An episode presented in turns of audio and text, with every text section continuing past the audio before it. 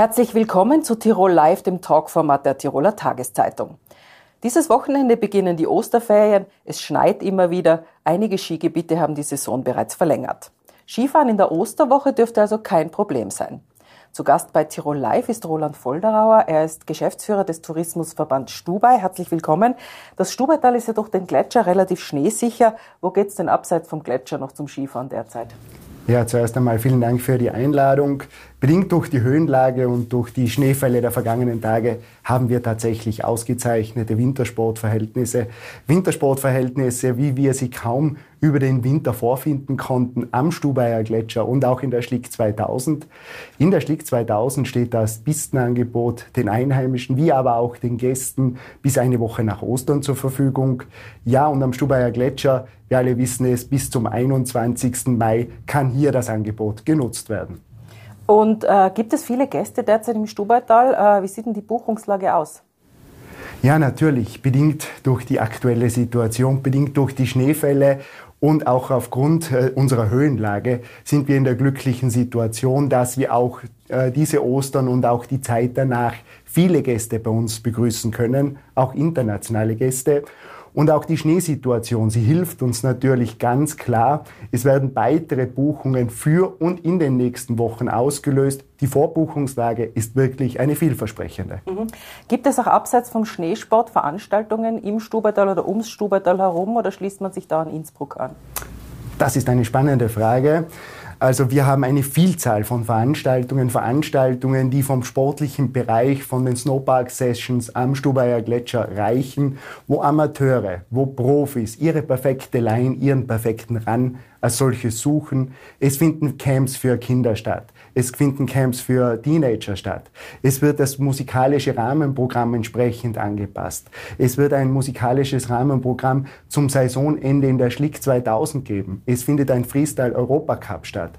Es finden aber auch abseits des Wintersports außerhalb der Wintersportgebiete Veranstaltungen statt. Beispielsweise im Stube, im Airpark, wo es ein Freestyle-Camp für Kids und Teenager während der Osterferien mit abschließenden Contest gibt. Also wirklich für zahlreiche Veranstaltungen, auch im Stubaital, ist gesorgt. Mhm. Ähm, Ostern gilt ja meist als Abschluss der Wintersaison.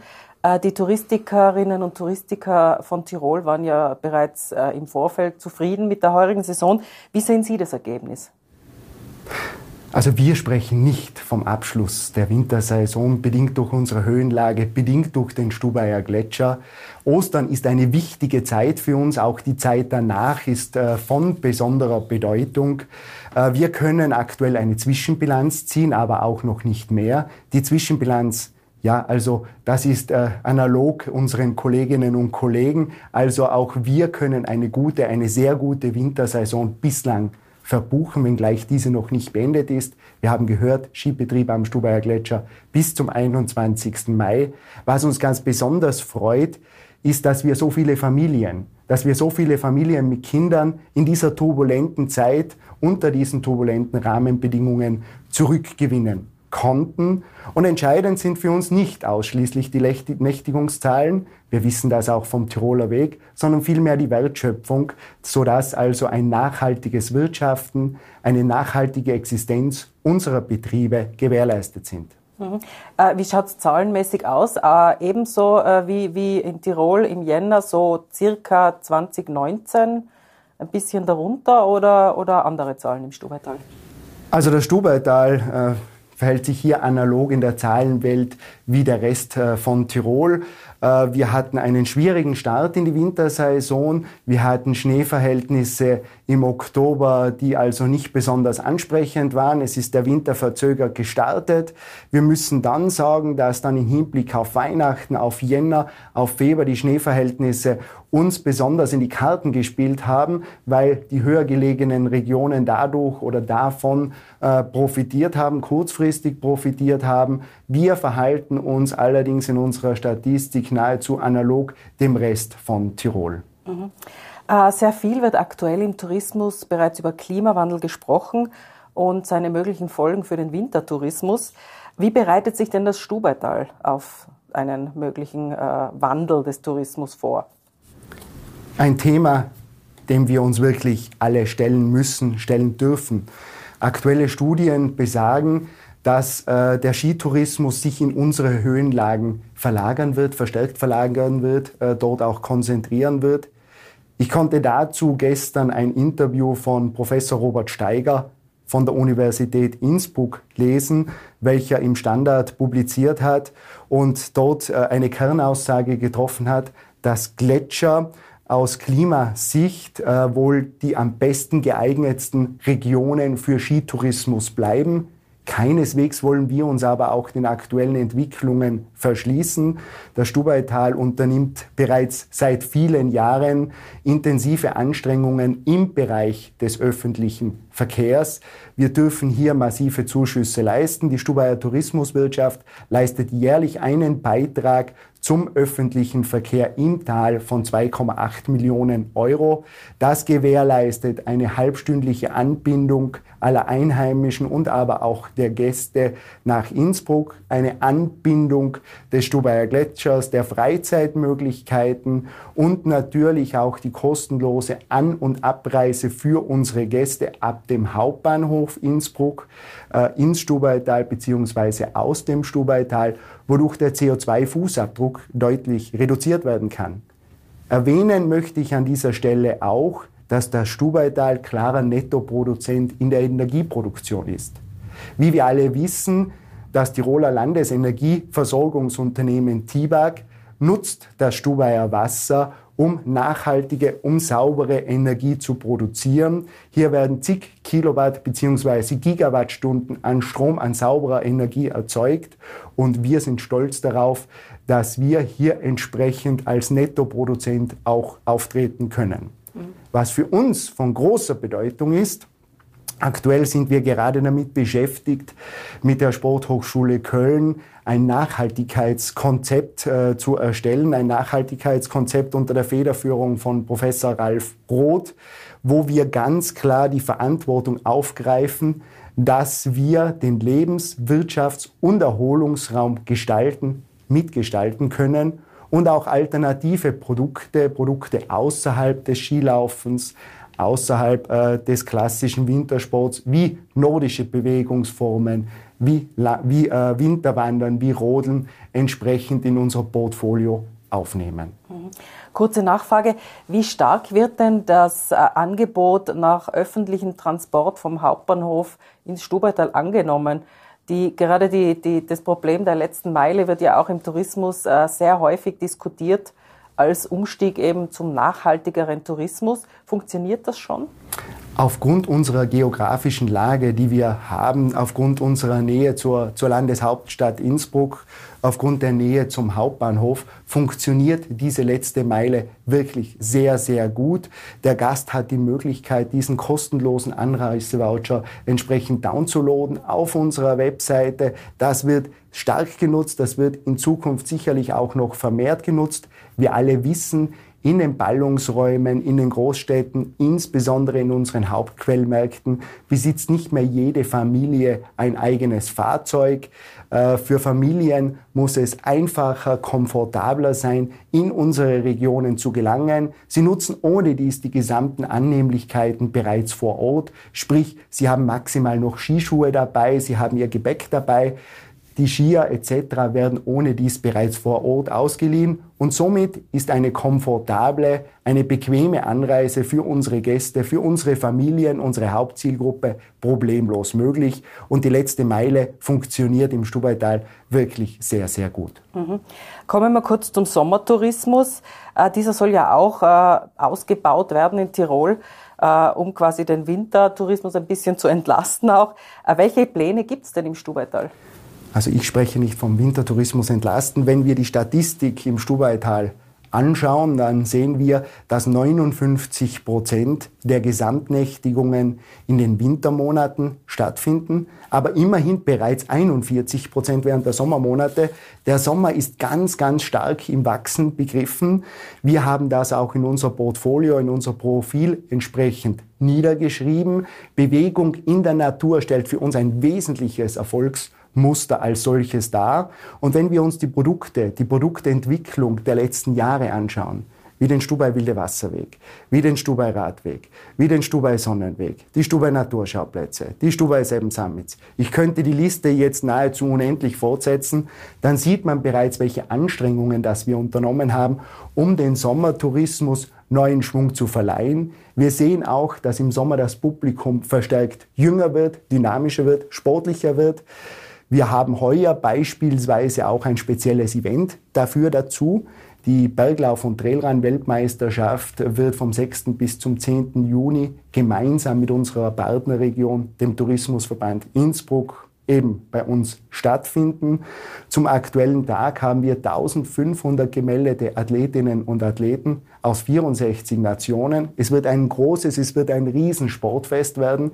Die Weltmeisterschaft wird in dieser Form zum zweiten Mal ausgetragen und auch stattfinden. Es war im vergangenen Jahr in Chiang Mai. Die Medien haben entsprechend darüber berichtet. Und wir sind stolz darauf, dass wir diese Veranstaltung, diese nachhaltige Veranstaltung auch in ökologischer Hinsicht äh, nach Tirol holen konnten. Und wir im Stubaital werden uns verstärkt darauf konzentrieren, auch weitere sportliche und kulturelle Veranstaltungen während dieses Sommers durchzuführen und durchführen zu können. Mhm. Der sportliche Gast kommt also ins Stubaital. Herr Volderauer, vielen Dank für das Gespräch. Das Vertrauen in Naturstoffe und die Nachfrage nach Produkten mit pflanzlichen Wirkstoffen steigt seit Jahren. Die Produktion von Naturstoffen unterliegt allerdings im Gegensatz zu synthetisch hergestellten Produkten natürlichen Schwankungen. Qualitätsstandards sind für die Entwicklung und Produktion dieser Stoffe also enorm wichtig. Gerade haben sich Fachleute zum Thema in Seefeld getroffen.